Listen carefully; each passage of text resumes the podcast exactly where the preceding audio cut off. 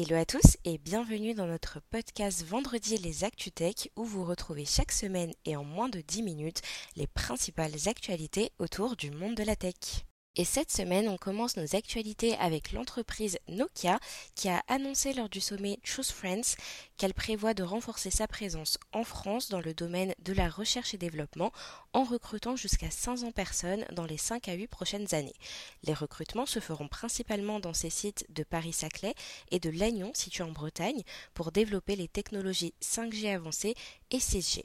Cette annonce surprend quelque peu car elle intervient suite aux réductions d'effectifs récentes au sein d'Alcatel et RFS. Toujours lors du sommet Choose Friends qui a eu lieu à Versailles, Elon Musk, le milliardaire fondateur de Tesla, a annoncé envisager des investissements significatifs en France au cours d'un échange avec le ministre de l'économie Bruno Le Maire. Il s'est dit impressionné par l'accueil réservé par le président Macron et le gouvernement français à l'industrie. Les discussions entre les deux parties se poursuivent, mais leur contenu reste confidentiel pour le moment. Et on continue avec notre troisième actualité de la semaine. Il s'agit d'un rachat et c'est Walix, spécialiste français de la gestion des accès à privilèges, qui a annoncé l'acquisition de Cleverware, une entreprise française également, spécialisée dans la gouvernance de l'accès et des identités. Le montant de la transaction n'a pas été divulgué, mais il est tout de même estimé à 2,5 millions d'euros. Walix, leader en Europe dans le domaine de la gestion des accès à privilèges, cherche à compléter son offre logicielle et à se développer sur le marché de la sécurité des infrastructures cloud. L'acquisition de Cleverware lui permettra de renforcer sa position sur ce marché et ainsi de répondre aux besoins croissants en matière de cybersécurité. Walix a adopté une stratégie d'acquisition pour stimuler sa croissance et atteindre son objectif de multiplier son chiffre d'affaires par 5 d'ici à 2025. Malgré une croissance ralentie et des pertes en 2021, Walix vise à retrouver la rentabilité d'ici 2024 en capitalisant sur l'expansion aux États-Unis et sur les opportunités offertes par la directive européenne NIS 2. Et enfin, notre dernière actualité cette semaine, il s'agit de l'acquisition de Pantalog par Globant, une société de conseil en informatique. Pantalog euh, recherchait un partenaire plus important pour pouvoir proposer de nouveaux outils à ses clients. L'entreprise basée près d'Orléans crée des solutions technologiques pour les entreprises du numérique, principalement en Europe, et compte 1300 employés répartis dans plusieurs pays. Globant, quant à elle, a été fondée en Argentine en 2003 et est présente actuellement dans 25 pays. Avec cette acquisition, Globant renforce sa présence en France et compte étendre son influence aux Pays-Bas et dans la zone DACH. Pantalog pourra ainsi bénéficier des innovations développées par Globant, notamment dans les domaines de la réinvention des industries, de la blockchain, de l'IA et des plateformes d'entreprise. Poursuivons avec les nominations de la semaine. La première se passe chez Twitter. Elon Musk a nommé l'ancienne directrice de la pub de NBC Universal, Linda Icarino, à la tête de l'entreprise.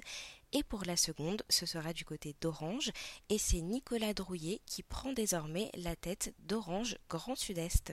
Et on continue avec les levées de fonds. Cette semaine, les startups de la French Tech ont levé près de 50 millions d'euros.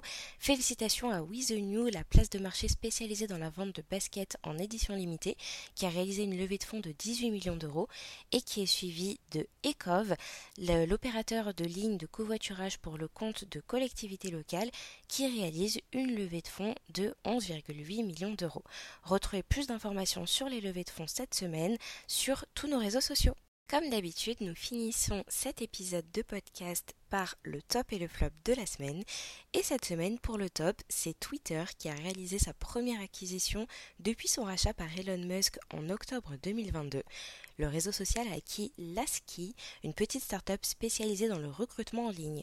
Bien que Twitter n'ait pas confirmé cette information, le site internet de Lasky indique que sa plateforme n'est plus disponible, ce qui semble confirmer l'acquisition. Lasky, fondée en 2021, offre des solutions de recrutement plus rapides et efficaces. Le montant de l'acquisition est estimé à plus de 10 millions de dollars en numéraire et en actions. Et cette semaine, c'est l'entreprise Doctissimo qui réalise le flop de la semaine. En effet, Doctissimo s'est vu infliger une amende de 380 000 euros par la CNIL pour plusieurs violations du RGPD. Le site d'information médicale a notamment été accusé de plusieurs manquements euh, concernant la durée de conservation des données, l'anonymisation, le chiffrement, le consentement et le dépôt de cookies. Les faits remontent à l'été 2020 suite à une plainte de l'association Privacy International.